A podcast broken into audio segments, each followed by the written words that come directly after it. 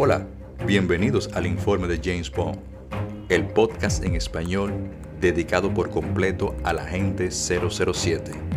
Yo soy César Santana, así que ajustate el corbatín, prepara tu martini y sumérgete en el mundo del espionaje con Bond, James Bond.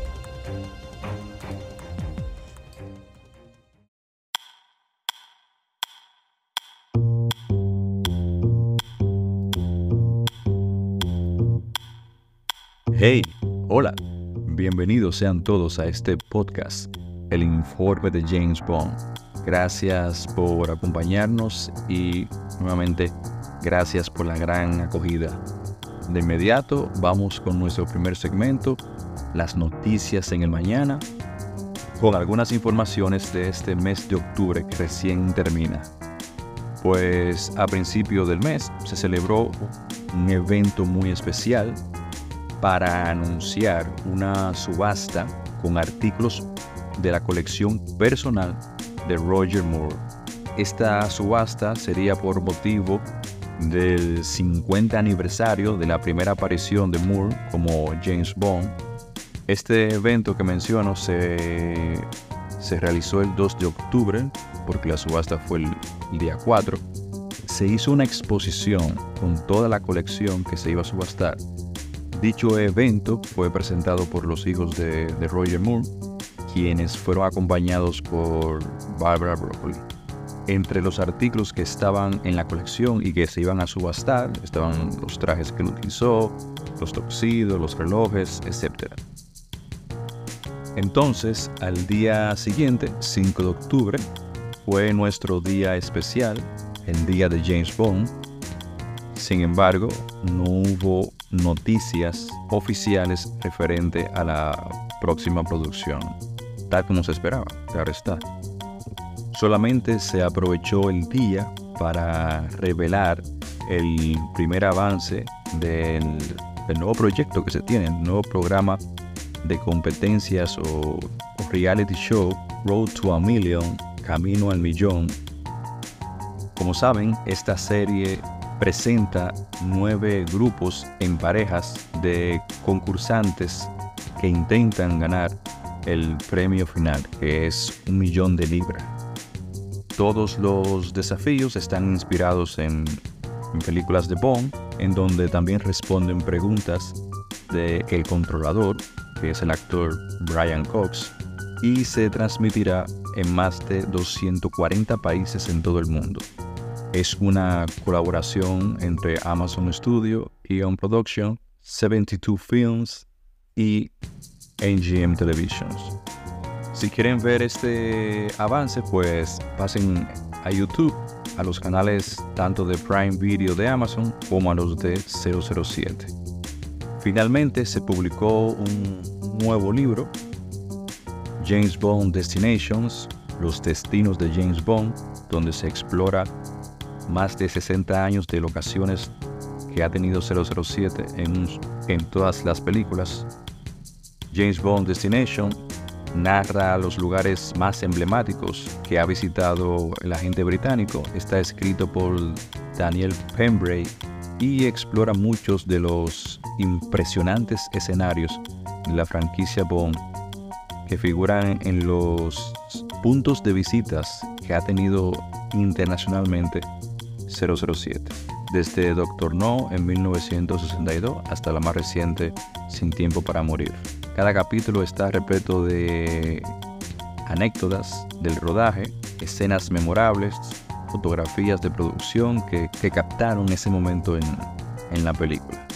El libro James Bond Destination está disponible en tapa dura en la página de 007 Store.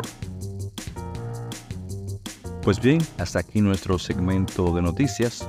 Vamos a pasar al segmento principal de este episodio.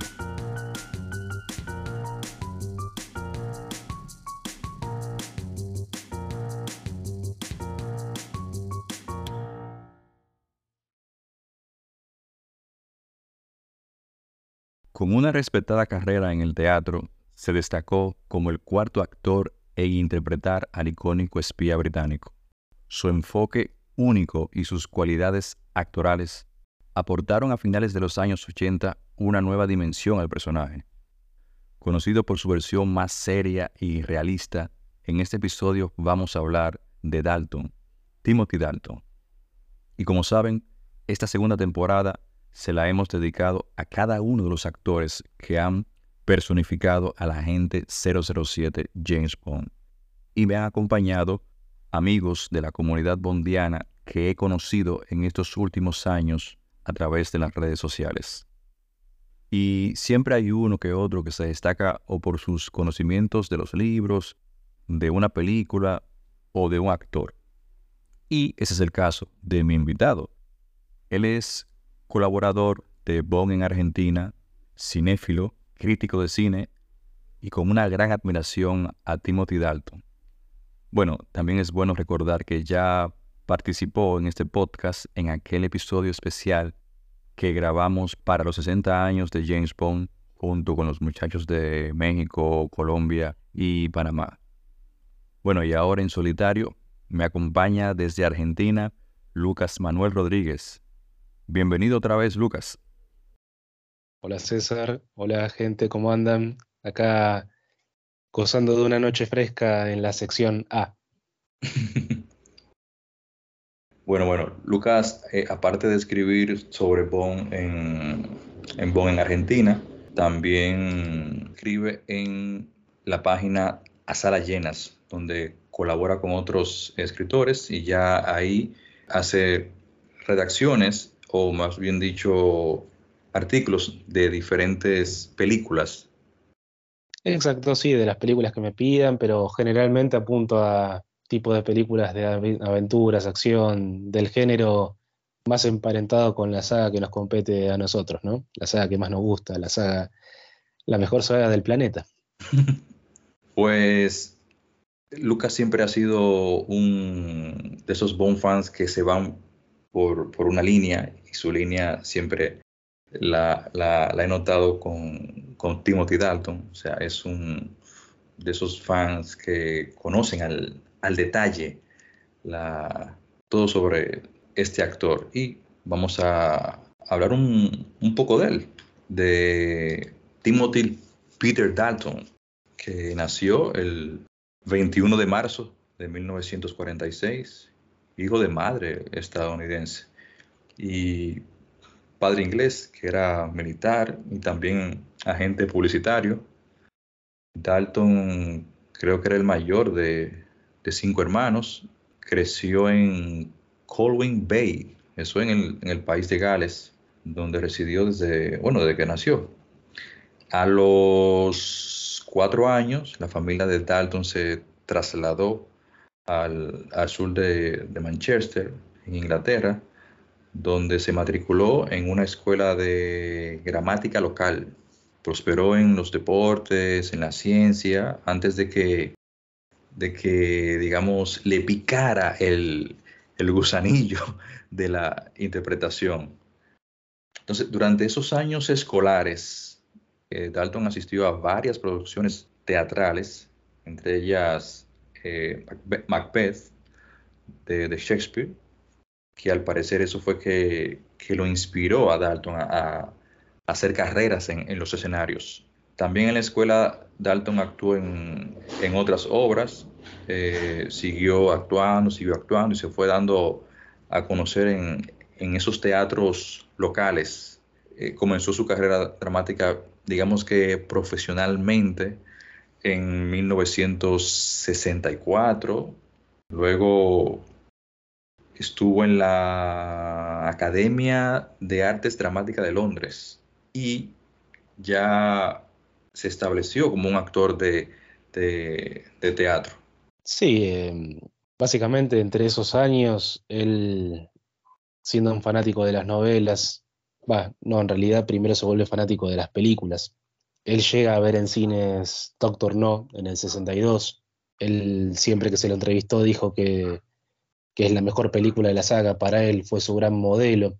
De hecho, siempre que se habla de, cómo él eh, le dio un giro desvió el, tono de la, más que desviar, sí, que fue un antes y un después en el tono del personaje a lo largo de la saga y cómo que a partir de él cambió todo, eh, si bien se habla mucho de eso, que tiene mucho de realidad y es verdad que, que, el Bond de Daniel Craig tiene muchas cosas del Bond de Timothy Dalton, Timothy Dalton dice por un lado que sí, que se quiso orientar más a las novelas, por eso se dice que es el gran Bond literario pero por otro lado, él siempre dice que lo que más buscaba, además de eso, era ir al tono de las primeras películas, sin desmerecer a Goldfinger, ¿no? Pero viste que siempre se dijo eso de que Doctor No y sobre todo de Rusia con Amor son dos películas bien, bien de género espionaje, no tanto, no tanto apuntando a la aventura, a la, espectacularidad y demás. Pero sí, es, eh, por ahí va forjando su carrera ese tipo de, películas son las que a él también le interesaban. Lo, shakespeariano se lo suele asociar como algo de dramaturgia, como algo de, puro soneto, de, puro, de pura cháchara, de pura verborrea, pero, pero el hombre también se interesó por ese tipo de películas.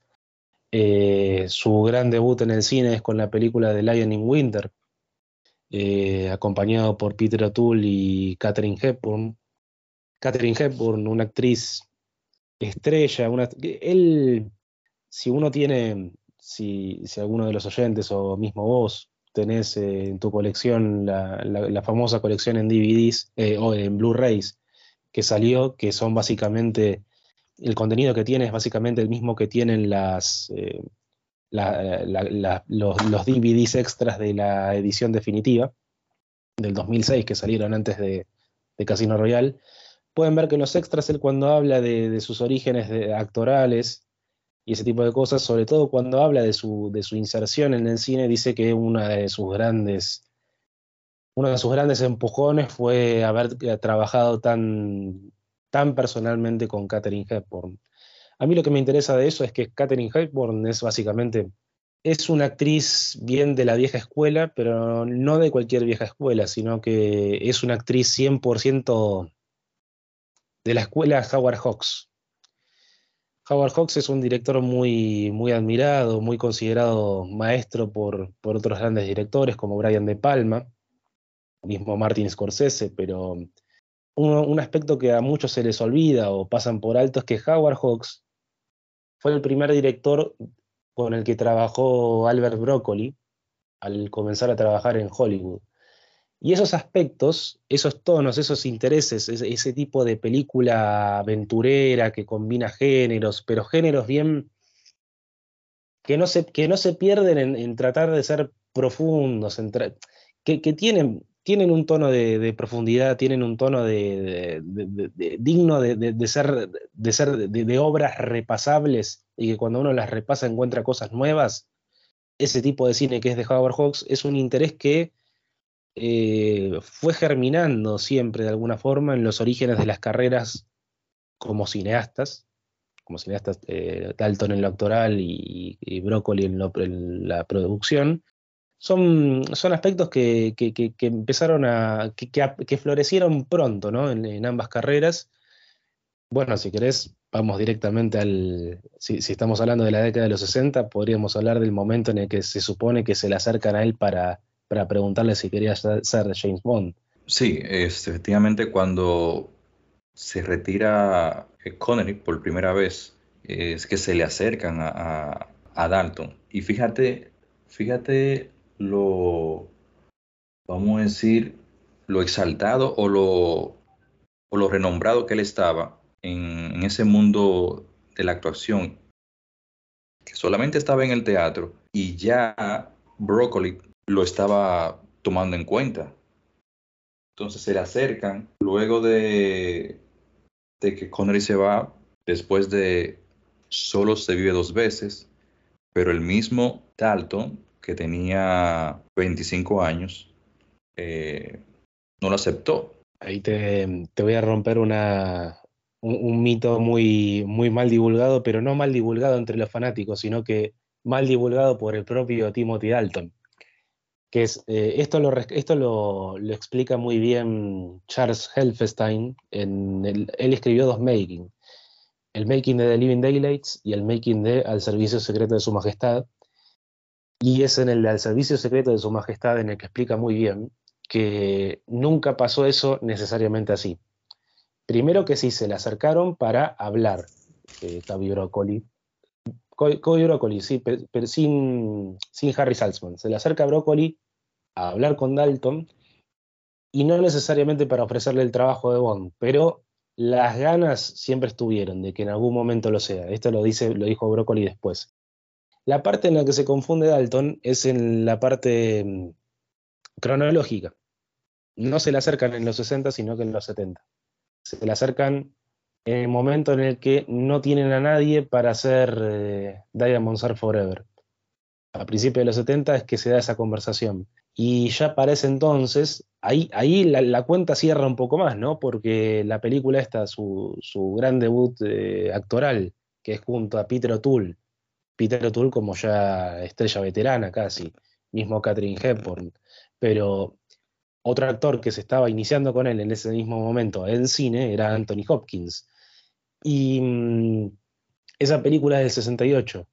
Y si, y si la cuestión es que en realidad se le acercaron en 1970, después de haber perdido a, George Lazenby como Bond, después del servicio secreto de su majestad, cierra un poco más la cuenta, ¿no? Digo, son dos o tres años en los que, la, que, pasaron hasta que la película esta circuló alrededor del mundo.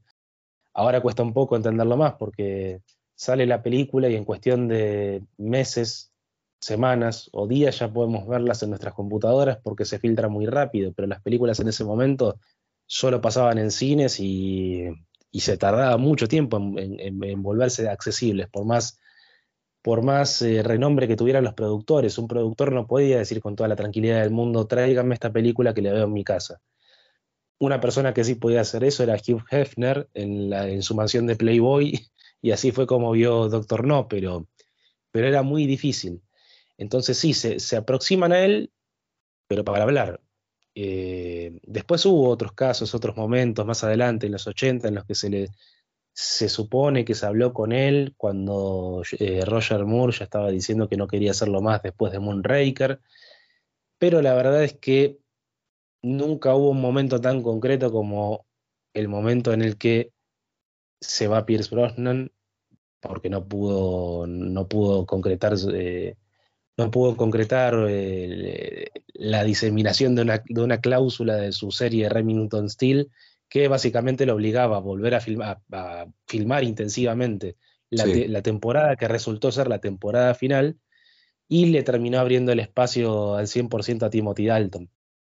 Pero sí, eh, eso no quiere decir que Dalton no haya tenido una carrera a lo largo de esas décadas. Él pasó tanto por televisión como por cine. De hecho, Estuvo en Los Ángeles de Charlie, estuvo mm, en la película de Flash Gordon como el príncipe Barin, tuvo mucho, mucho papel estelar que en el momento en el que él figuró como James Bond, las personas que más o menos miraban televisión o, miraban sí o, iban al cine, no, resultó una, figura irreconocible, sabían quién era el muchacho.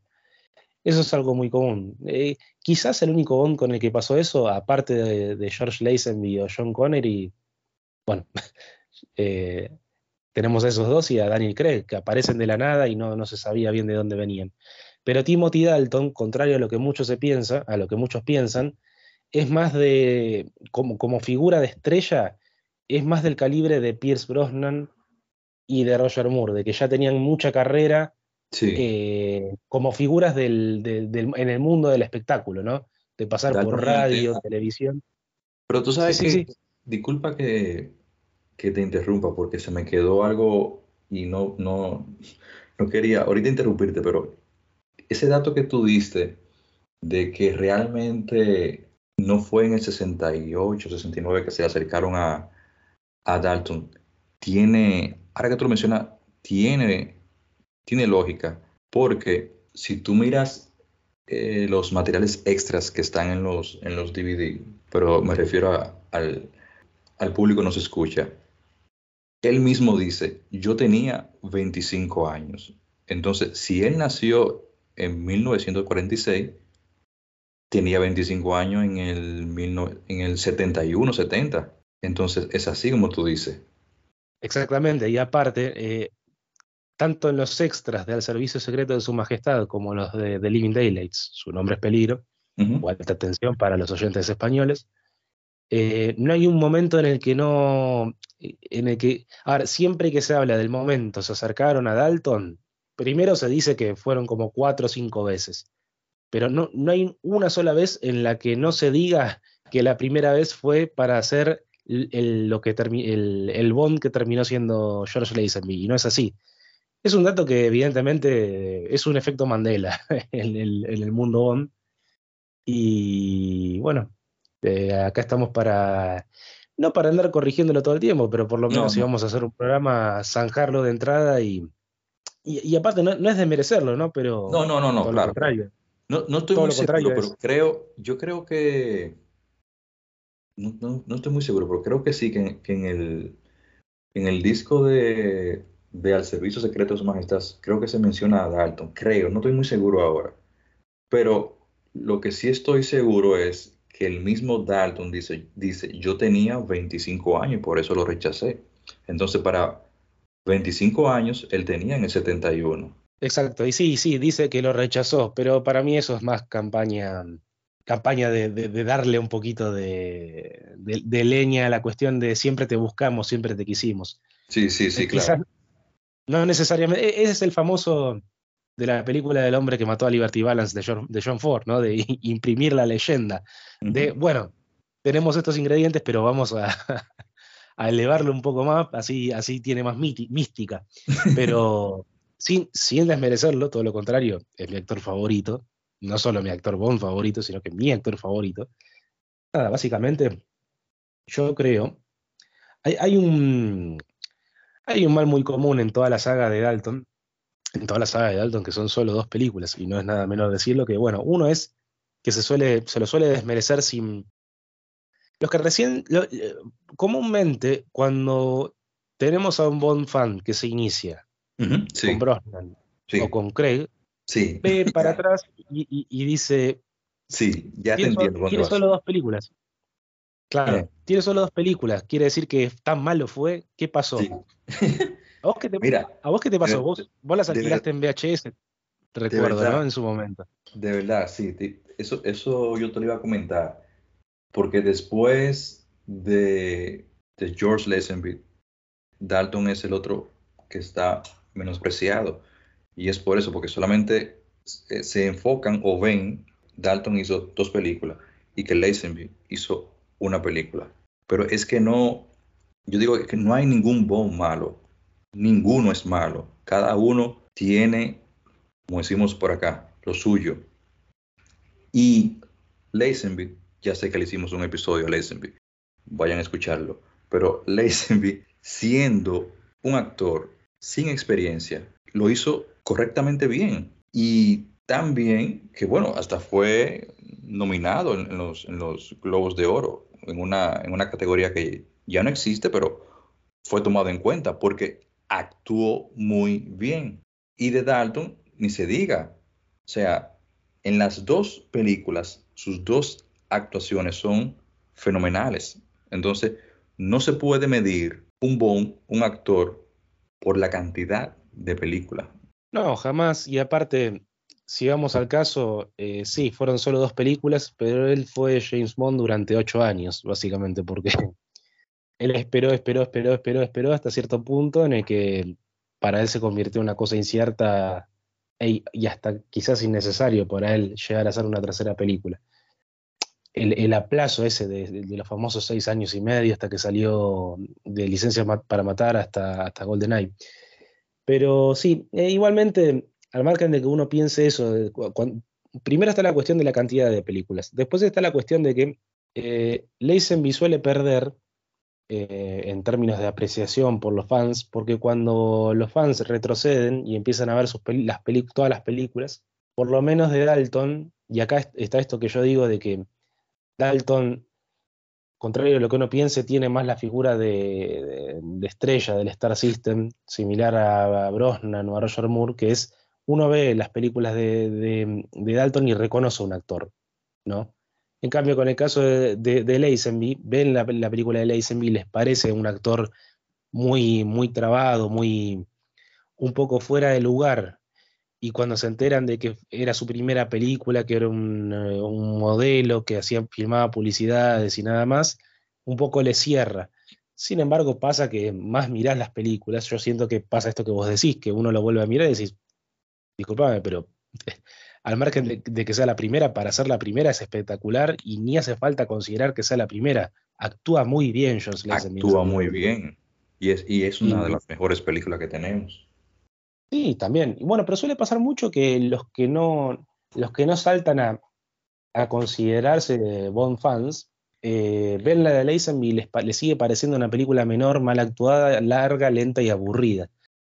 A mí quizás me pasó, a mí quizás me pasó en unos primeros visionados, pero con el tiempo más la mire y siempre para mí no dejó de subir. Creo que a todos nos pasó, sí.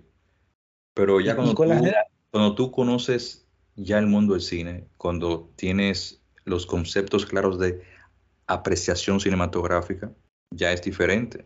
Y cuando conoces al personaje, cuando conoces al Bond, cuando has leído sobre lo que escribió Fleming, entonces ya tu percepción es diferente. Total. Igualmente pasa mucho con Dalton. Yo decía que habían dos, dos males o dos prejuicios con Dalton, que era uno, que duró poco. Dos, que pasa algo que él justamente en los, en los extras, justamente en esa parte que vos mencionaste de cuando él habla de su edad en la que lo llamaron para hacer Bond muy chico, y que según él la rechazó, él menciona que hay algo que, a él le preguntan si hay algo que, ¿Qué, sería para él lo peor que le podría pasar a esta película de Living Daylights antes de, estrenarse? ¿no? ¿Qué, es lo peor que puede decir una persona al salir de ver la película? Y él dice algo que es lo que más se dice de, las dos películas de él, que es Dalton está espectacular, pero la película no está tan bien. Lástima que no le tocó una mejor película se suele decir mucho eso de las películas de Dalton. Vos, vos eh, estás muy familiar. A vos no te parece ajeno esto que te digo. Se suele decir que las películas de él están bien o muy bien, pero que no son las mejores. Sin embargo, eh, lo que más pesa en, las dos películas es la actuación de él. Y se suele decir mucho que mejora la actuación en la segunda entrega porque está este, esta cuestión de que sí, de que la, primera película tiene algunos tonos, tiene algunas algunas, algunas pinceladas del, tono de los 80 de Roger Moore y quizás algo que a lo que se quería apuntar en caso de que Brosnan iniciara ese Bond, pero queda clarísimo que cuando se hace Licencia para Matar es una película que nace específicamente para Timothy Dalton. Eso lo entiendo, lo veo, lo comparto, pero a mí me pasa que si me tengo que quedar con una de las dos es con The Living Daylights, The Living Daylights básicamente es mi favorita de, las películas de Bond y quizás mi película favorita de la vida.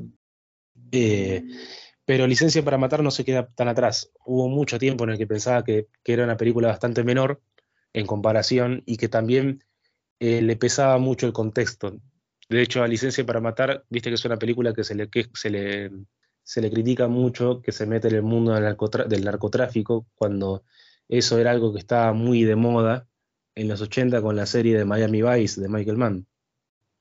Se le suele criticar eso, que, le pesó él querer estar a la moda, y no es tan así. Y aparte, uno, Bond siempre quiso estar a la moda. Si bien los 60 para mí la década de los 60 está un, está un poquito idealizada, como ese momento en el que era todo original. Hay mucho, hay mucho original, quizás la más original por cómo combinas muchos aspectos, desde los autos deportivos hasta mujeres hermosas, hasta todos los aspectos que nos gusta de Bond, quizás sea Goldfinger, pero todos, todos esos ingredientes vienen de un lugar y Bond siempre se, para mí siempre se destacó por poner en, alza esos valores. Y si uno va para atrás, vos recién mencionabas a las novelas. Novelas como El hombre del revólver de oro, Francisco Escaramanga, es la juega básicamente de un traficante de droga. Eh, y estamos hablando de una novela que sale a principios de los 60, eh, perdón, a mediados de los 60. Eh, bueno, antes teníamos en el cine a Live and Let Die, Mr. Big es un traficante de opio. Y bueno, hablando de opio, en la película anterior de Living Daylights, eh, el kit de la cuestión, uno de los tres aspectos más importantes, es, el opio, justamente.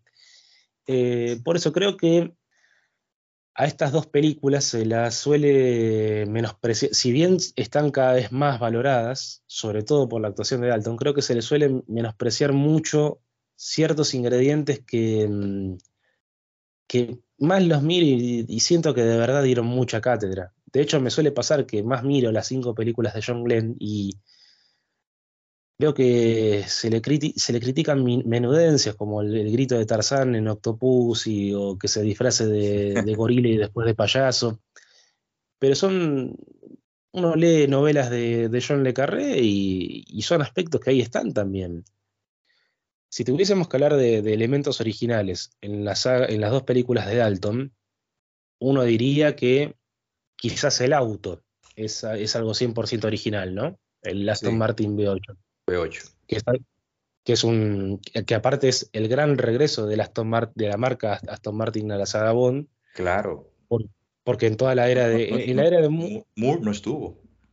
Moore no tuvo ningún Aston Martin. Ah, hubo dos cosas que no tuvo Roger Moore. Los Aston Martin, bueno, tres cosas. Los Aston Martin, Blofeld y el pedirse el mismo un... Vodka Martini un vodka martini agitado no revuelto. Él siempre se lo, él toma, pero se lo pide siempre a alguien, él nunca se lo pide personalmente. No tiene nada original la serie, digo que a veces suele pasar que se le critican aspectos como esto ya lo hizo antes no sé quién, esto, esto fue una cosa de moda. Básicamente todos los aspectos ya se vieron en otro, en otro, en otro formato, en otra ficción. Y no le pasa solo a The Living Daylights y a Licencia para Matar, le pasan a casi todas las películas de Bond. Entonces, ¿qué sí tienen? Yo creo que un aspecto que tienen de fabuloso estas películas, que sí, ¿cuál es la, postura de Dalton? Dalton dice volvamos a las novelas, básicamente lo que más quiere es volver a Casino Royale y sobre todo a el tono, a ver, si bien James Bond, eh, Bond es un espía, viste que Doctor No se suele hablar y muy correctamente de que en los primeros minutos eh, o la primera mitad de la película, John Connery la juega más de detective que de, que de, que de, claro, y es, más un, un buscapistas que un, que un espía realmente. Es más, son más espías los tres, los eh, Three Blind Mice, los, tres, los tres que los tres ciegos que lo persiguen, los tres que matan a, a Strangways, esos son más espías que Bond en la primera mitad y Bond es más espía, Bond es el que detecta, ¿no? Eh, y de rebote juegan al gato y el ratón. Y a Dalton le gusta ese aspecto. Eso lo quiere recuperar un poco, pero quiere hacer que Bond, vos fíjate que Bond en la primera película eh, no hay un momento en el que se equivoque. Siempre que hay un desvío en el argumental, siempre que hay que, que pasa algo, siempre que le llega una noticia, Glenn nos permite ver un gesto, por más mínimo que sea de Dalton, ya sea en primer, ya sea en primer plano, en segundo plano, plano general o plano medio, siempre hay un gesto daltoniano que es, pone cara de, ya lo sabía, ya sabía que esto iba a pasar, o no me creo un carajo que esto haya sido así, voy a hacer esta otra cosa. Siempre uno lo ve decidiendo, no hay, no hay un momento en el que no decida y no hay ningún momento en el que decida mal. El único momento en el que se confunde es cuando lo envenena cara. Básicamente se, se deja llevar. Uno puede pensar que que la, subestima a ella, pero básicamente le pasa un poco por amor, ¿no?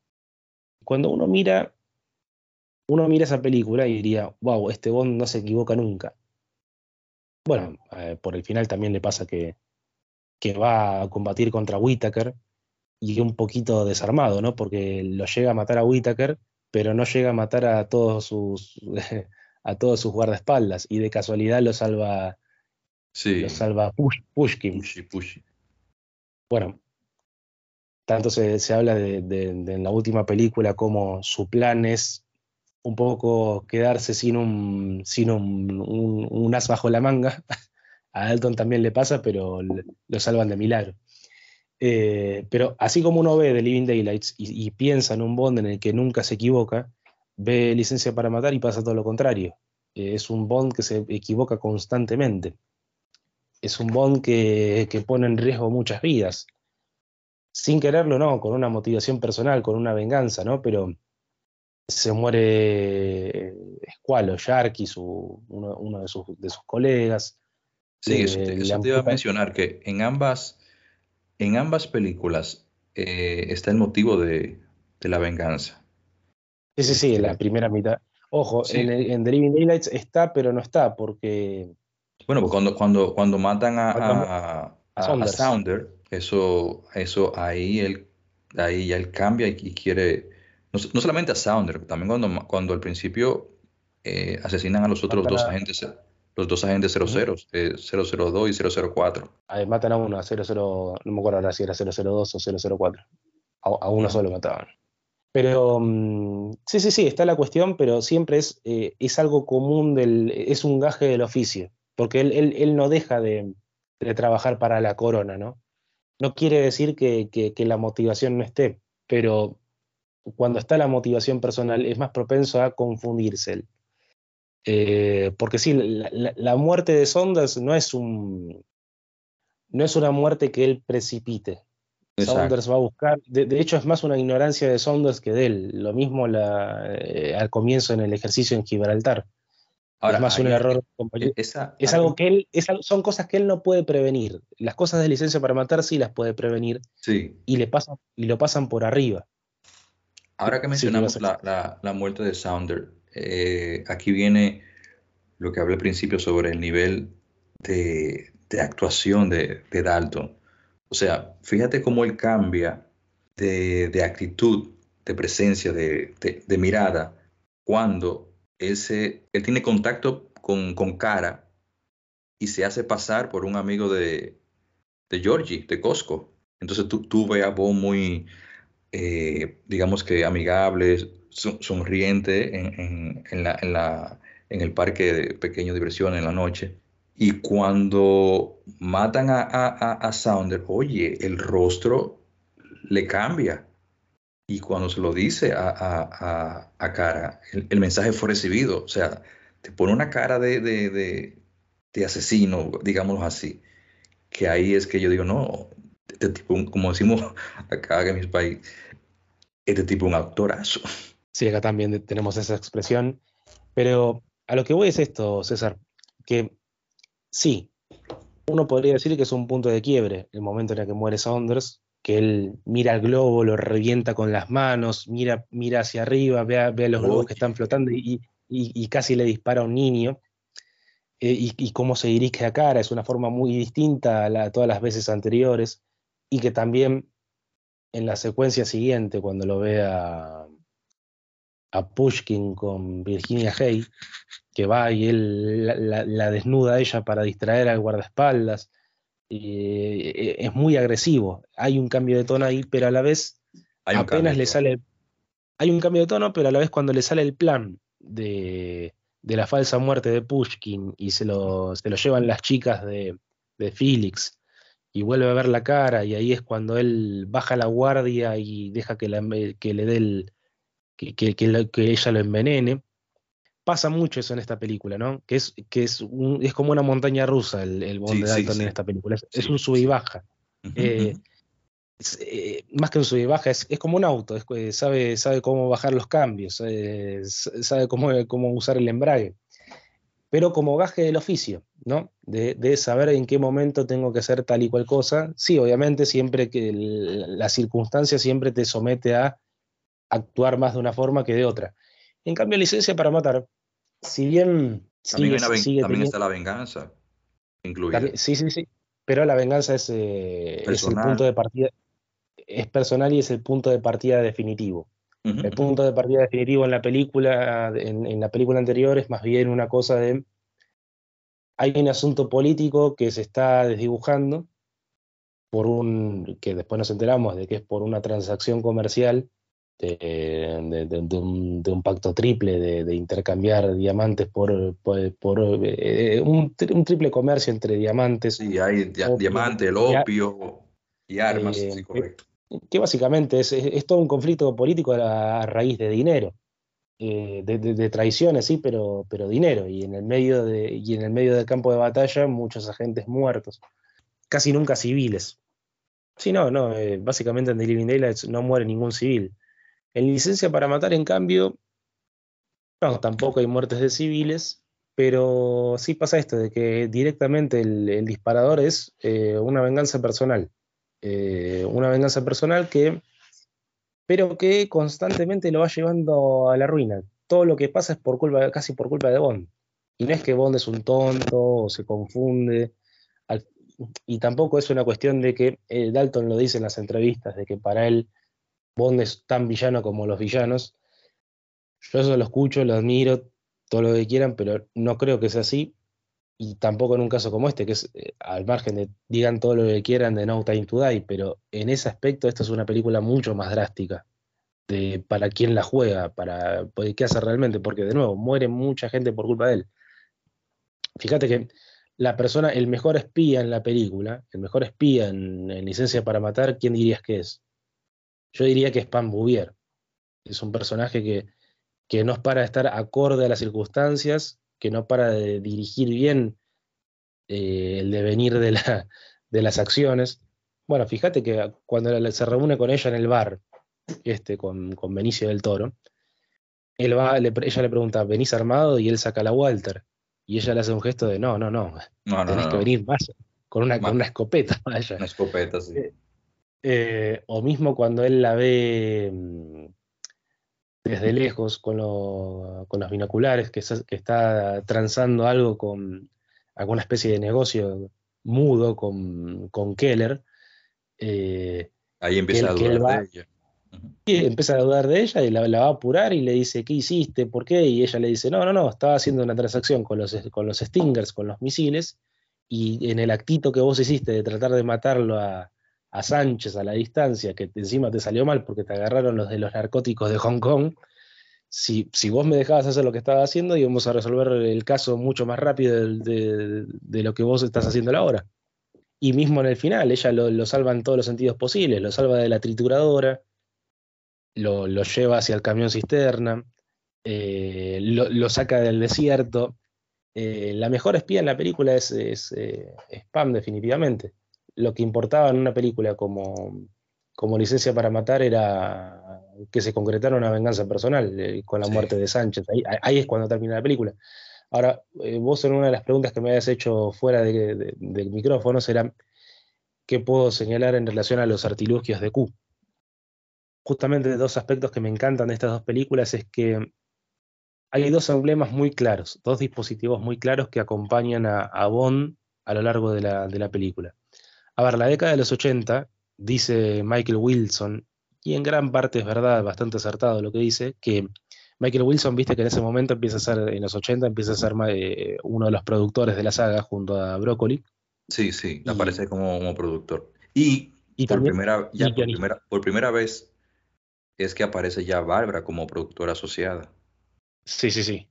Y a lo largo de los 80 también fue guionista Michael Wilson. sí. sí. Y algo, que se, y algo que se autopropusieron ellos, sobre todo viniendo de Wilson, a partir de Solo para sus ojos, es que Bond se salvara la vida eh, la mayoría de las veces sin la necesidad de, recurrir a los artilugios.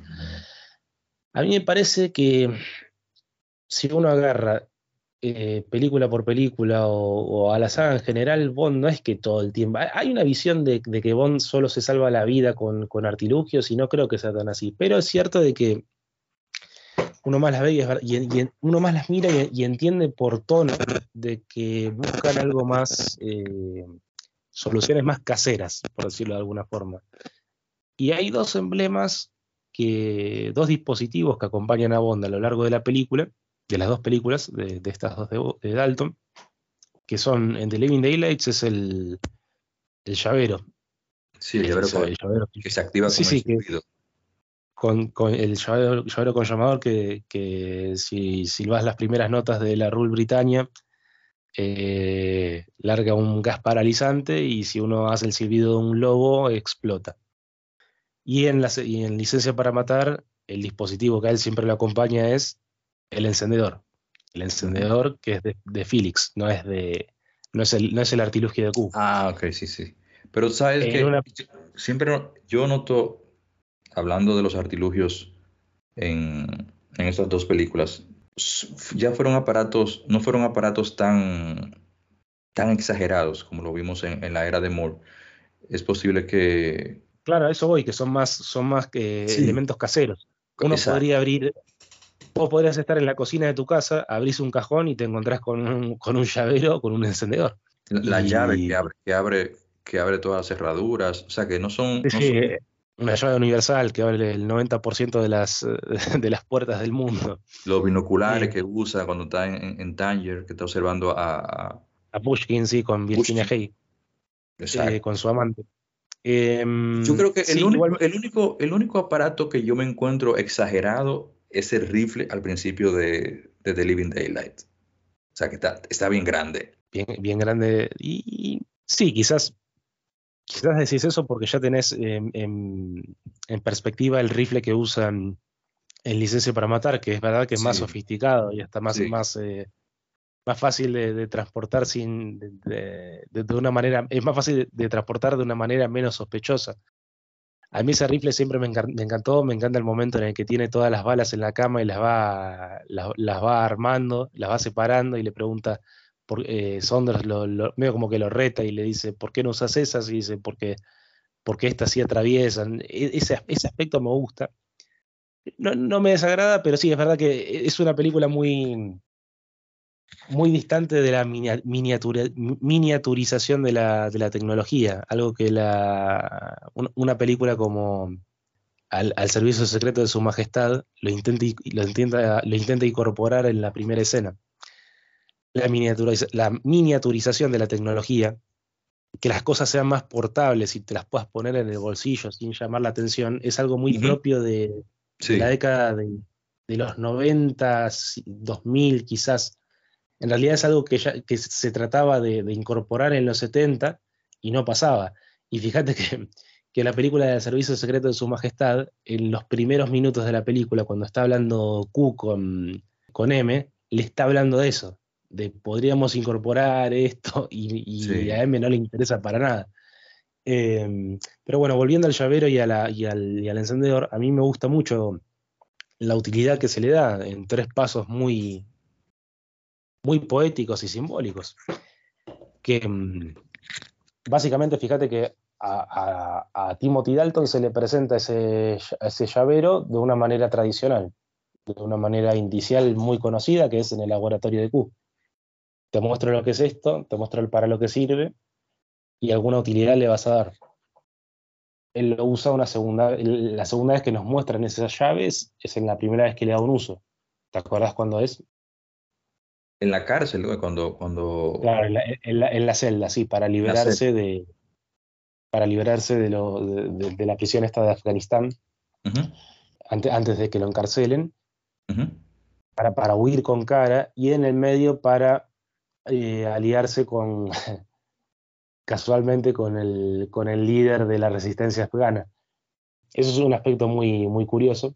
De hecho, uno ve, yo invito a hacer este ejercicio, ver esa, esa secuencia en particular y ponerla en contraste con el final de una película de Howard Hawks, justamente, que es eh, Bringing, Bringing, Up Baby, eh, con Katherine Hepburn, la actriz que inició a Timothy Dalton, y Cary Grant, el casi primer Bond en algún aspecto. Quizás el, primer, el primer candidato para, para Alfred Hitchcock si lo hubiese filmado. Comparen el final de esa película en la celda de Bringing. comparen la, la, secuencia de la celda de Bringing Up Baby con la, secuencia esta de, Afganistán de, Living Daylights.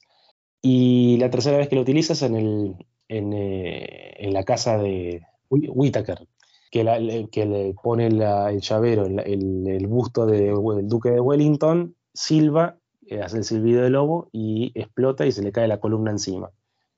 Y, se, cae sobre el, ejército, sobre la maqueta que él estaba armando. A ver, tiene tres, usos tiene tres usos particulares. La presentación, un uso desviado y un uso liberador definitivo, que es el, explosivo, ¿no? Me gusta ese, ese, ese ritmo, ¿no? De 1, 2 y 3. El encendedor lo tiene de la misma forma también. Viste que el encendedor, si bien no es uno de los artilugios de Q, se presenta en la boda de, Félix y de, y de Dela. Se le presenta con la, marca, la insignia de uh, James, de, la, firma que tiene, ahora no recuerdo, Amor para siempre, eh, Felix, y Dela. Dela. Dela y Felix. Dela, y Felix. Eh, se presenta ahí, tiene una segunda utilización que es en la mesa de póker, cuando está jugando, cuando reparte las cartas Lupe, él pone el encendedor arriba de la mesa. Y en ese momento, a esa mesa, por una milésima de segundo, se puede ver que ese encendedor está siendo enfocado por la cámara de vigilancia que está, con la que la está viendo Silva. Sí. Y, la tercera vez que se usa el encendedor es cuando lo tiene Silva a punto de, asesinarlo con un machete. Y él aprovecha la gasolina que tiene impregnada en el traje y le, incinera. Es más, y hasta le muestra la, el grabado del encendedor. El grabado que está escrito. Fíjate eso, que, que, que, de alguna forma él en un comienzo trata de, de hacerle entender quién es. Porque eh, eh, vos fíjate que Sánchez muere sin saber quién es él. Sí. Él trata de mostrárselo con una cámara y en el momento que se lo revela lo mata. No, ahora que hablamos sobre los artilugios y, y sobre Q, yo creo que esta es posiblemente Licencia para Matar sea la película donde Q tiene más tiempo en, pantalla, porque lo ayuda en, el campo y se queda bastante tiempo. Yo tengo mis dudas de si, está más en No Time to Die, de si está más en Spectre. Creo que el de Ben Whishaw se, ganó un, buen, un buen terreno en ese aspecto, ¿no?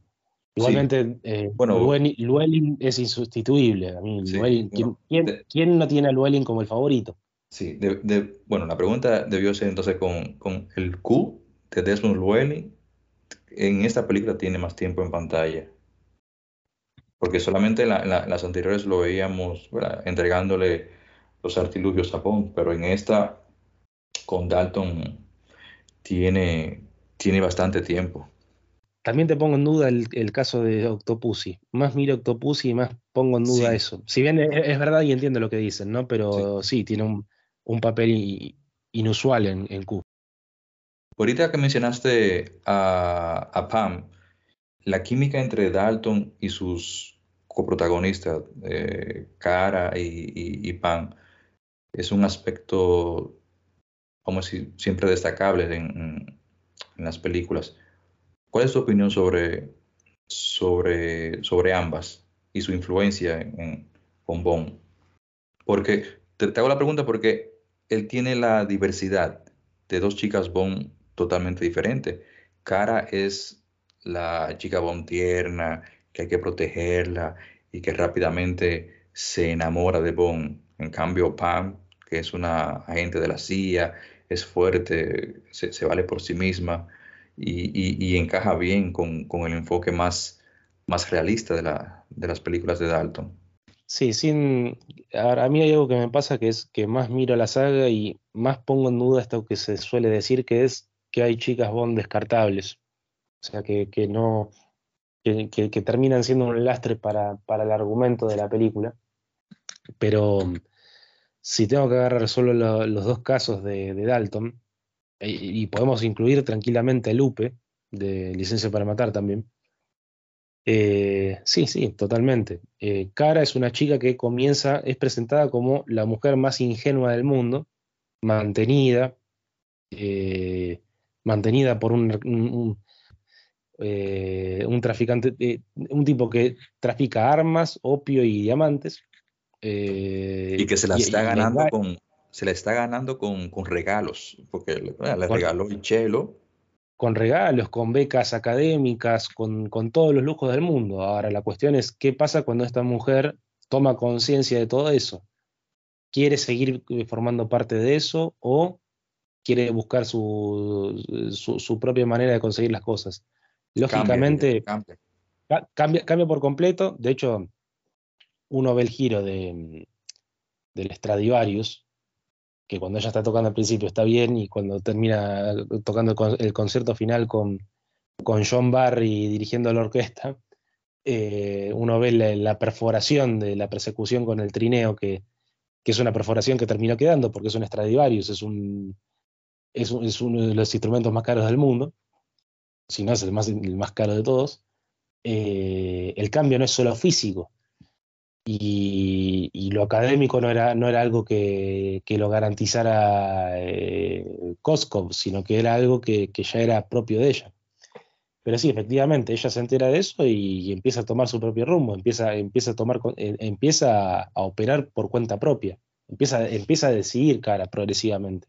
El arco que tiene cara es, extraordinario en The Living Daylights y no, no se lo suele apreciar mucho, se suelen quedar con el aspecto de, la niña enternecedora y tonta, y se olvidan, e ingenua, y se olvidan por completo del momento en el que está todo el ejército de la resistencia afgana, del Mujahideen, habiendo hecho la transacción con el opio, dejándolo a Bond en un camión solo con una bomba a punto de estallar, y yendo a encarar. ella, le, quita el arma y, sale atrás de él sí, no van a hacer nada, ¿qué? Y él dice, no, no, no podemos, ya hicimos el trato.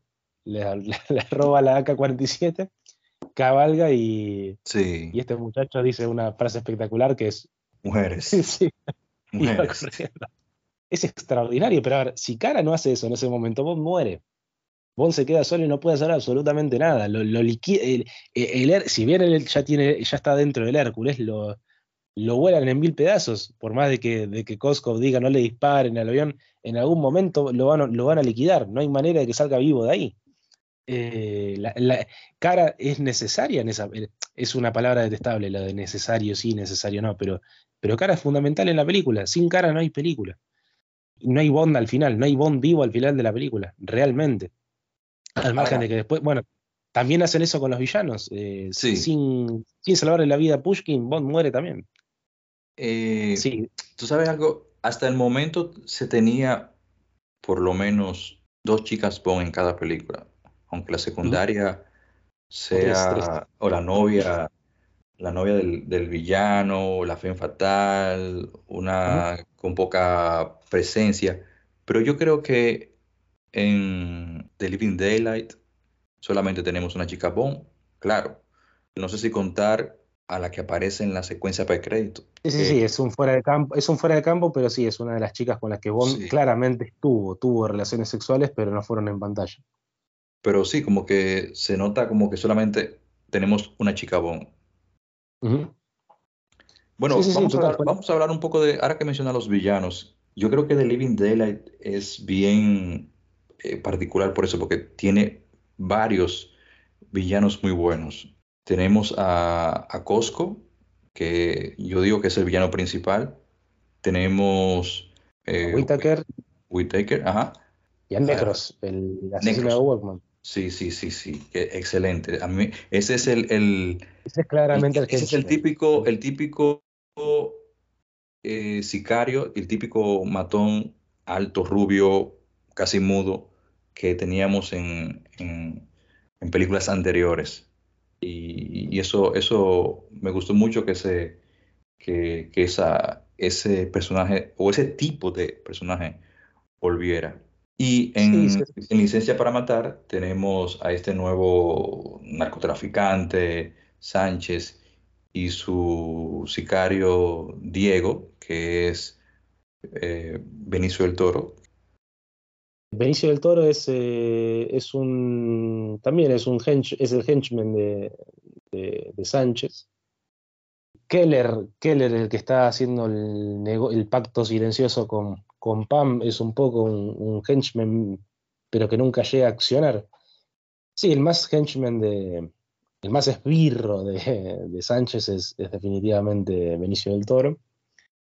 Pero sí, es verdad que está todo muy quizás un, se siente todo más, eh, más consuetudinario, no se siente más tan glamuroso, y no lo digo ni, como algo positivo ni como algo negativo, porque hay algunos que lo dicen como algo positivo y otros que lo dicen como algo negativo, pero sigue con esta búsqueda ¿no? de, de, tirarle un cable a tierra a Bond después de Moonraker, de, de hacer las cosas un poquito más propias de la, de la vida cotidiana. Pero sí, eh, muchos detestan eh, no poder detectar un villano claro en, The Living Daylight, si bien vos lo dijiste claramente, para mí también, el villano es Koskov, al margen de que sea el hombre que, pasa de un bando a otro los bandos a los que va cambiando no determinan quién es el villano y quién no. Él es el que va cambiando de lugar y por culpa de él mueren todas las personas que mueren en la película. Ahora, algo particular eh, también de, de, esta película de Living Daylight es que yo creo que después de Bluffet, no recuerdo otro villano que no haya fallecido. O sea, Costco queda vivo en esta película. O sea, es un, es un, es un villano que no muere. Sí, no muere, no muere, pero no muere en pantalla, porque cuando dice que lo va a llevar a la Diplomatic Badge, no, no, no, nos queda muy claro qué, qué, es lo que está haciendo eh, Pushkin. con, esta, con esa directiva. Aunque hay algunos, eh, algunos esbozos que apuntan a que no, que lo que se quería era recuperarlo para una tercera película con Dalton, o una cuarta quizás. Pero sí, eh, no, en, definitiva no, no muere. Creo que, si lo pienso rápido, no, no, aparte de Blofeld no hay otro. ¿Qué, es cierto, ¿Qué es cierto que el personaje de, de, de, Pushki, o sea, e, iba a ser el, mismo general Gogol, pero como ya estaba en avanzada, e, como estaba en avanzada edad, decidieron, eh, vamos a decir, crear este personaje. Sí, sí, sí, eso es 100% cierto. Eh, fue cambiando a lo largo de la película. Eh, ah, mira, ok. Por eso aparece al final, él, aparece al final. sí, aparece, al final, ya. Y tiene más sentido que aparezca al final, acompañado por M, usa, como usa una especie de saludo entre las dos potencias, ¿no? De acá no pasa nada, acá, está todo tranquilo. Pero no, no, sí, eso, es cierto. En un, momento se pensaba en Gogol en el lugar que estaba ocupando Pushkin. Pero después, por cuestiones de edad y aparte, creo que el casting de, Jonathan, de John Rhys Davis queda espectacular. Acá está espectacular. Desde, la primera, el primer plano que lo presenta es. Sí, sí ya, uno siente la importancia del personaje, ya uno siente la, calidad actoral que se distingue de todo, porque suele, el, personaje de, este, este, es otro, este es otro, es un espía, pero es del bando contrario y lo tengo que liquidar.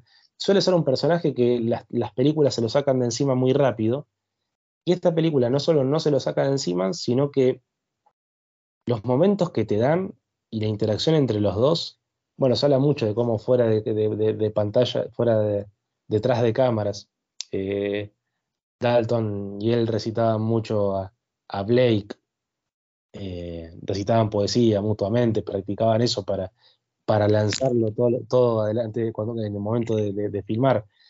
Y eso, si bien uno puede pensar que es algo muy pretencioso, ven, la secuencia en la que él lo está por matar cuando lo amenaza de matarlo ahí adelante, eh, decime la verdad o te mato, eh, es una, escena extraordinaria, es una escena en la que no hay, no hay nadie que no lea ah, las novelas de Fleming y no te diga, cada vez que leo estas novelas, siempre se me mete esa escena en la cabeza, porque es, es 100% literaria eso. Eh, literaria y llevada al cine. Pero sí, sí, sí. se distinguen mucho las dos películas en esos dos aspectos de, de ir rotando roles los villanos. bueno, creo que los, villanos y, los roles de los súbditos de los villanos, pero sí, sí. creo que en algún aspecto eh, Licencia para Matar tiene, tiene más claro, no lo digo denostando a The Living Daylights en, el balance, porque a mí me gusta ese aspecto de The Living Daylights en el que haya, si la trama es eh, una confusión de espionaje de una persona que va cambiando de bando, que los dos bandos estén en una, posición, no digo neutra, pero sí de balanceada, no, no, no, me parece mal que, lo, que los villanos estén en ese, en ese costado y que el, enemigo básicamente sea más una cuestión de un intento de tercera posición por parte de una rutina comercial. Eh, en cambio, en, Licencia para Matar, creo que, que el, el, semblante de Sánchez como villano definitivo queda más marcado fuego. De hecho, me ha pasado en los últimos años que me planteo seriamente si, si Sánchez no es mi villano favorito. Ahora, las películas de Dalton, ahora que tú mencionas a Sánchez, eh, trataron temas de corrupción y de narcotráfico. ¿Cómo tú crees que encajaron estos temas en el contexto de la década de los 80 y en la narrativa de Bond? Porque, mira, yo voy a usar la palabra que siempre dice Bárbara, reinvención, que para algunos como que es algo nuevo, y no, tú mismo lo dijiste, Bond siempre se ha reinventado, sobre todo cuando, cuando hay cambio de actor. Además, esa reinvención conlleva a adaptarse a, los tiempos que, se están viviendo y a la problemática, digamos que mundial. Entonces, la audiencia de las de los 80, de esas películas de acción, eh, estaba cambiando en, esos años. Y yo creo que los, el público que estaba buscando eh, narrativas más realistas y personajes más complejos, entonces las películas de Dalton respondieron, yo diría que a, a esa demanda de, abordar esos temas eh, serios y, más oscuros. Y como eso era lo, que se estaba viviendo del narcotráfico, las películas y, las series que estaban en apogeo eran eso, Miami's Vice, Cara Cortada, pues por eso Bond se adapta, por eso Bond se reinventa.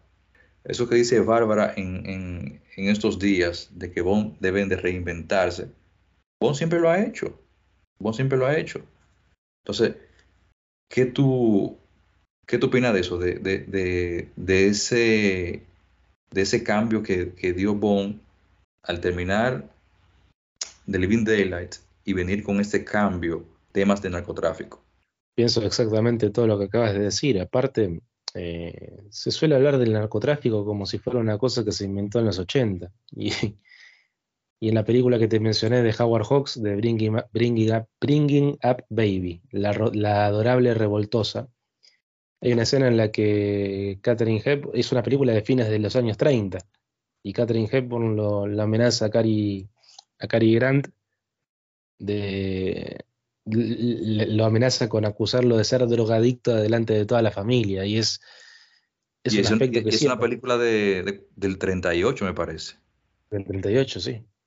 Y bueno, suele pasar mucho. aparte de que uno puede decir, bueno, sí, eh, era el tono de la época, sí, está bien. Está hecho a propósito, pero el, el ingrediente bondiano está siempre ahí. Porque si también me, si vamos a acusar a licencia para matar, por ejemplo, de andar tratando de estar a la moda, eh, la cuestión no es ver si está a la moda o no, la cuestión es ver cómo, cómo agarra la moda del momento y la desvía por otras direcciones. Si queremos, le decimos de, de, tono bondiano, falta de, una palabra mejor, aunque quizás sea la mejor palabra.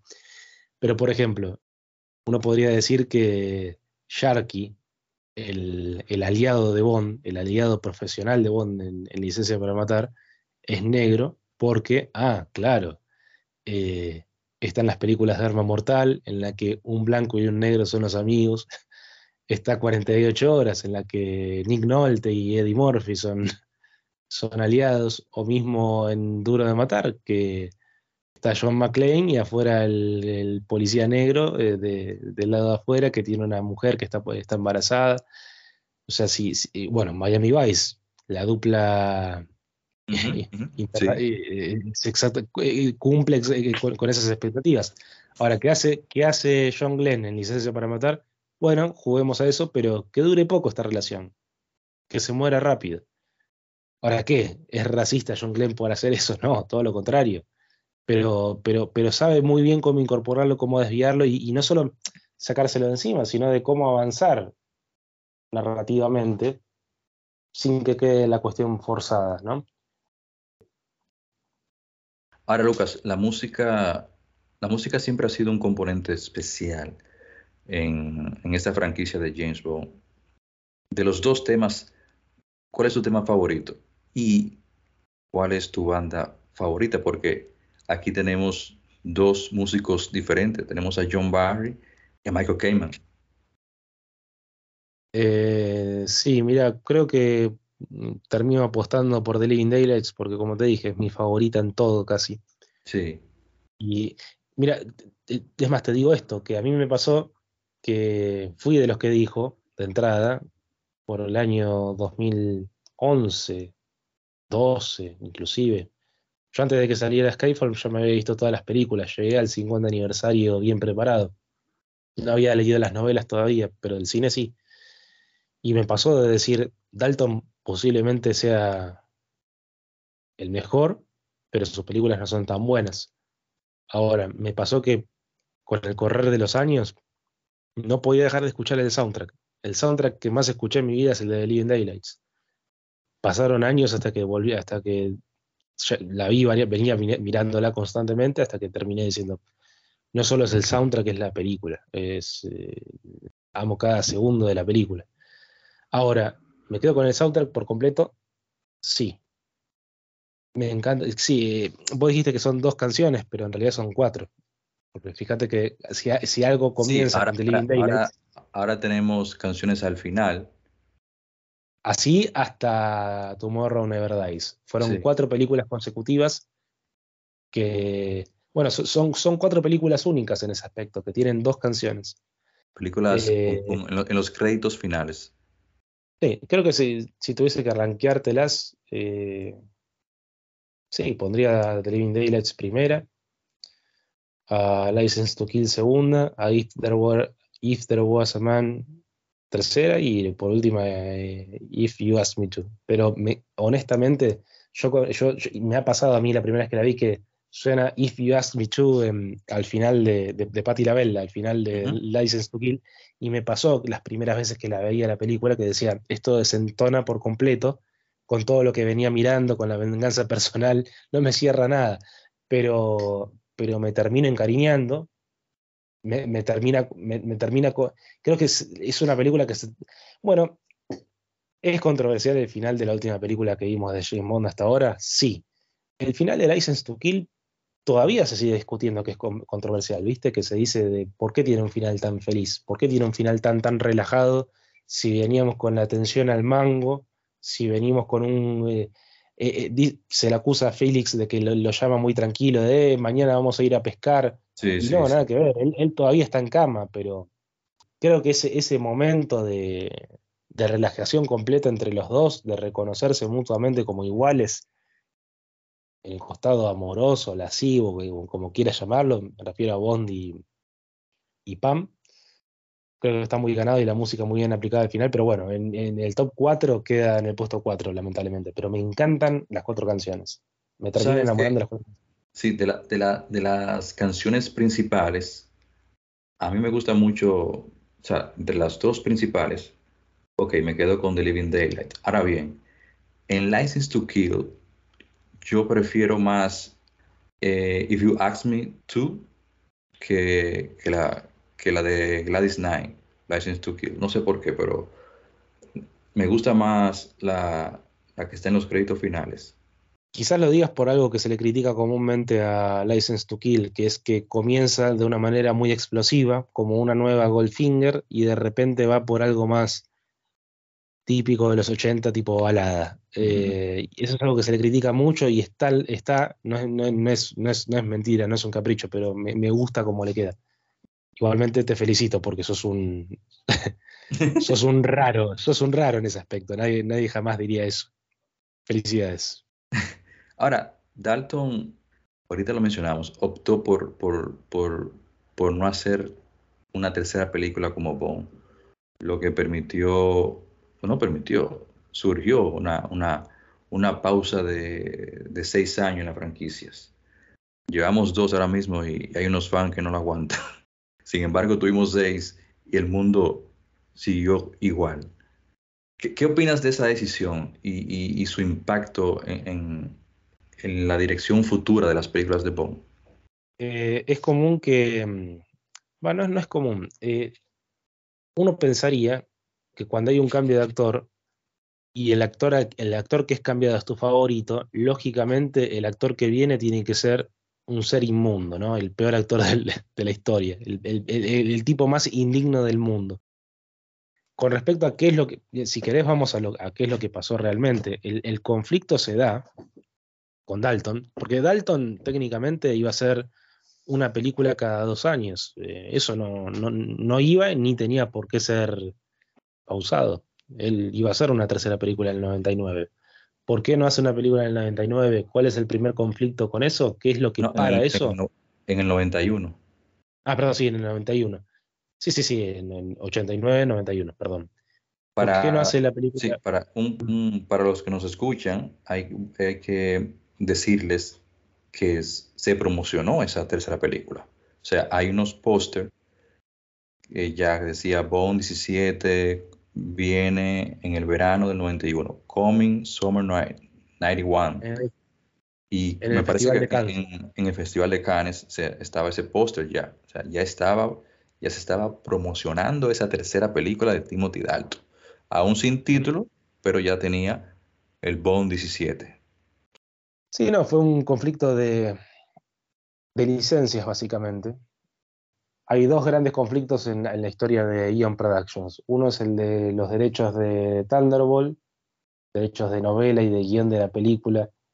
El problema entre Kevin McClory e Ian Fleming, que después de la muerte de Ian Fleming se terminó convirtiendo en el conflicto entre Broccoli y Kevin McClory. y el otro es el conflicto de, los... de Satman. Exacto. Y el otro conflicto es no un conflicto de esa envergadura, aunque sí un conflicto que es verdad que podía haber matado a la franquicia. o al menos la continuidad de la, de franquicia. Podría haberse pateado mucho más. Que fue que una persona rompió un contrato con los derechos de exhibición de las películas y eso le trajo conflictos a Ion. No voy a entrar mucho en detalles porque me voy a explayar mucho, pero la persona en cuestión, el, nombre que, pone en jaque la carrera como Bond de, Timothy Dalton es Giancarlo Paretti. Giancarlo Paretti. A causa de ese hombre, a causa de las decisiones que toma por su cuenta, se hace un parate, se, se, ocasiona un litigio que hace parar la producción de esa película, de, de la película que hubiese sido Bond 17 técnicamente él iba, había apostado por hacer, no había un contrato ni nada, pero había apostado por hacer cuatro películas en total, o sea, dos películas más, Timothy Dalton. Y mm, él estaba con todas las ganas de hacer esa segunda esa tercera película. Pasaron los años, pasaron los años, pasaron los años, y ese litigio no, no terminaba de solucionarse. Cuando termina de solucionarse, ya para el año 94, es el momento en el que Timothy Dalton decide renunciar, porque dijo, van a pedirme que haga cuatro películas. No, porque lo que se esperaba era que hiciera cuatro películas más. Y bueno, empezó, entró en entraron en cuestión muchos aspectos propios de cierto estado de, carrera actoral, ¿no? De, voy a envejecer, van a pasar los años, voy a parecer un payaso, voy a llegar. Eh, Timothy Dalton, eh, hay que decirlo, él, sin menospreciar al actor, él no quería, él quería alejarse todo lo posible de la carrera de Roger Moore como, como 007. Él no quería llegar a ese momento de tener más de 50 años y no poder correr. Dalton en su, en su encarnación era un, era un actor muy atlético, trataba de hacer todas sus escenas de riesgo lo más posible. Y él veía que con el correr de los años eso se iba a atrofiar constantemente y no quería que eso le pasara. Por eso termina yéndose. Igualmente, eh, lo que habíamos dicho en un comienzo. Él fue básicamente James Bond durante ocho años. Fíjense que en el año, en el año que no se estrena eh, Bond 17, se estrena una película que es Rocketeer, en, una película de Disney dirigida por Joe Johnston, en la que él hace de un villano. Rocketeer es básicamente la película de un superhéroe sin superpoderes, ambientada en, el, en el año 38 en Los Ángeles, en Hollywood y mm, Timothy Dalton hace del villano, de un espía nazi. Y mm, si ustedes se fijan, el actor que hace de Rocketeer, del, protagonista, es eh, Bill Campbell, Billy Campbell. Hay una entrevista de Billy Campbell en la que creo que es la única entrevista que comparte con Timothy Dalton.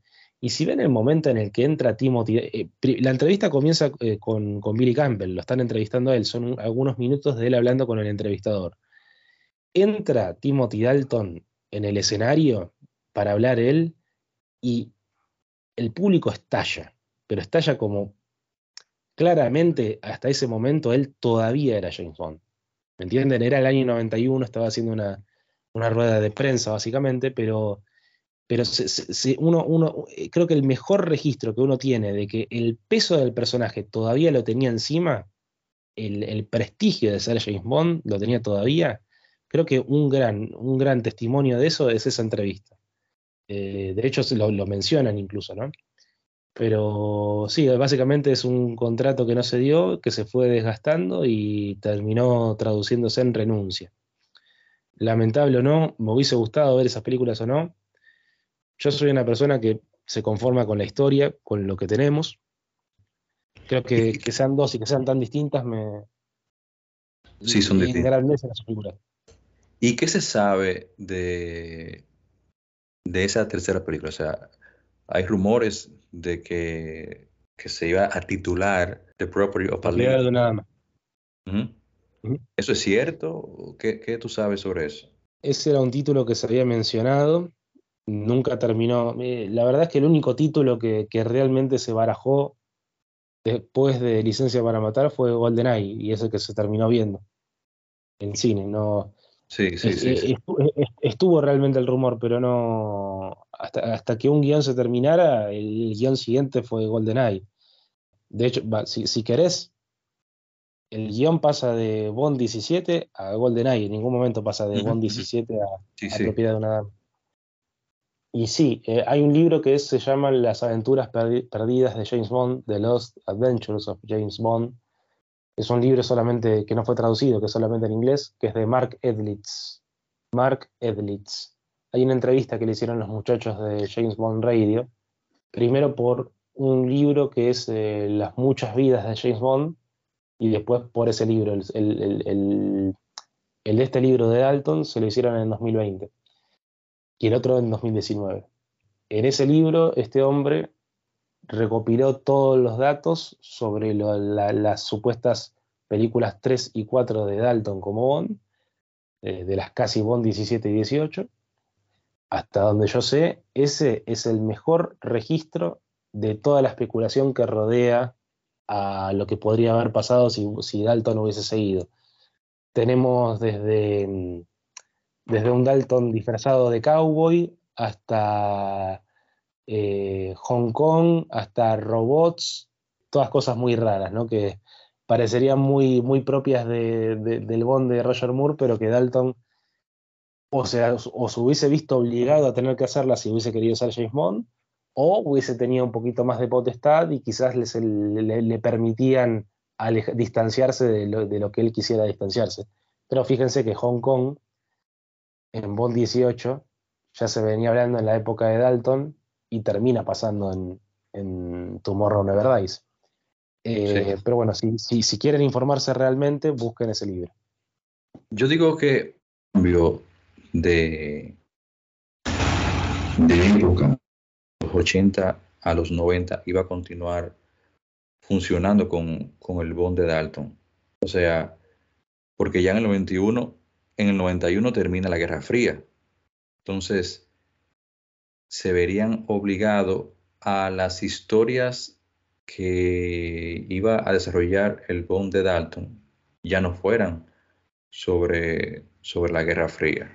Y debería ir, deberían de continuar como licencia para matar, temas, digamos, no, no, no, no que sigan el narcotráfico, pero sí temas cotidianos de lo que se estaba ocurriendo o lo que se estaba viviendo en el momento. Entonces, no sé, por eso siempre como tú dices, hay que mantenerse con la historia, lo, que lo hecho, hecho está. Hubiera funcionado Dalton en, otro, en otra tonalidad que no sea de la Guerra Fría? Yo pienso que sí, porque funcionó en, en licencia para matar. Pero ahí está mi duda, si, si el cambio de época le iba se, iba a ajustar al, al, al, Bond de él, al Bond que ya él nos estaba presentando, que era más, más serio, más, menos cómico, digamos así. Bueno, en tu pregunta está la respuesta, porque sí, Dalton primero sobrevivió a la Guerra Fría con el simple hecho de que exista licencia para matar. Que sí, que uno puede decir que, bueno, pero se terminó haciendo en México porque no sé, si, si, filmaban en Londres se les iba el presupuesto al demonio, porque ya no tenían un el, impuesto IRI, eh, o mismo, a ver, licencia para matar existe porque The Living Daylights convierte en obsoleta la Guerra Fría. The Living Daylights te demuestra por completo que, que no se necesitaba la, la caída del muro de Berlín para demostrar que la cosa puede ir, el, conflicto puede ir por otro lado, más allá de las potencias. Bueno, Lucas, en, retrospectiva, ya para finalizar, ¿cómo crees que la interpretación de Timothy Dalton ha envejecido? ¿Y, y qué legado dejó en la franquicia de James Bond?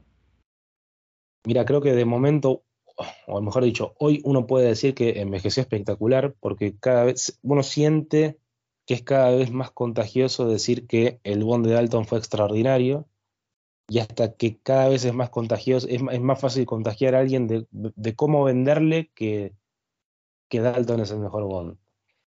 Eh, yo digo que es el mejor, pero no, no me interesa contagiar a nadie, quiero que alguien me, diga otro, quiero que alguien me, dé un polo opuesto hasta Roger Moore. me parece un Bond, a mí todos los Bonds me parecen espectacular, incluso Roger Moore, que que es como la cara opuesta. Pero yo digo hoy. y no solo eso, cuando tú, cuando tú tienes a un, un fan nuevo que le encanta Daniel Craig, por lo regular son, son jóvenes, son jóvenes De, de, esta época, solamente tienes que decirle, mira a Dalton y verás por qué el Bond de Craig es así. Por eso te digo hoy, eh, porque hoy todavía sigue siendo Daniel Craig el, último Bond. Y en el momento que salía Casino, que salía Skyfall, que eran películas que, eran vanagloriadas por donde se la mire, era muy fácil eh, decir esto, de, de, lo que acabas de decir, de mirarlo a Dalton. Ahora, en el momento, en la era Brosnan, quizás el Dalton en ese momento era Roger Moore. Yo no viví ese momento, pero, sí lo viví, pero era demasiado chico. Ahora me imagino que eh, el bondismo pasaba por ese lado, de te gusta lo que hace Brosnan, mirá lo que hacía Roger Moore. Ahora hay que ver el próximo Bond si va por un tono distinto o qué, no, no, sabemos.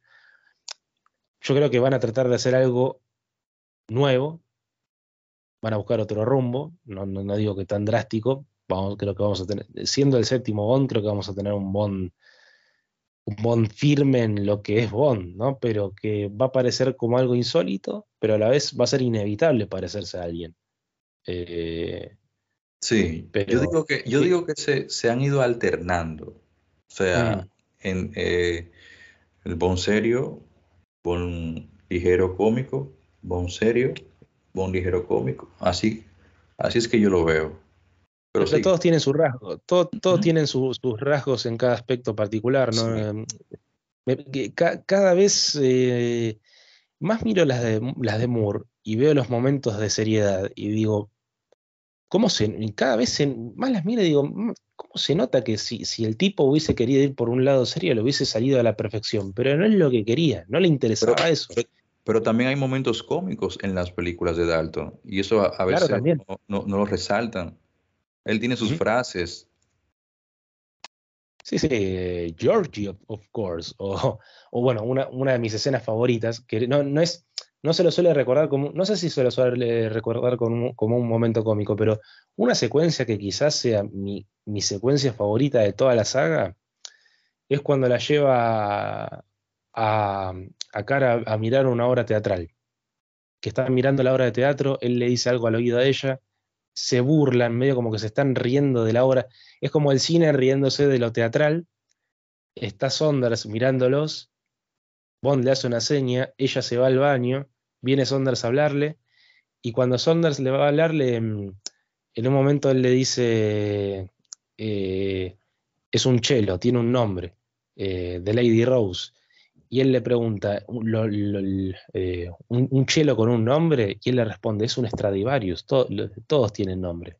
El tono de las preguntas y la respuesta, ¿no? De, a cello with a name, y él le responde, le responde It's a Stradivarius. They all have names. Se lo dice en un tono sobrador, eh, pero suave, sutil, que, es gracioso. Es gracioso. Y no solo es gracioso eso, sino que justo después de, de hacerlo quedar mal parado, si bien en ese momento se están amistando como nunca ellos, se retira Saunders, entra cara con una sonrisa de oreja a oreja, una cara de feliz cumpleaños, y, Saunders la mira y, no y lo mira él y no entiende lo que está pasando. No, no, no, Saunders, que es un hombre tan, tan de, del deber, no entiende cómo este hombre que, está exponiendo su vida se, está dando el lujo de, vivir plenamente, ¿no? Y hasta de enamorar a esta mujer.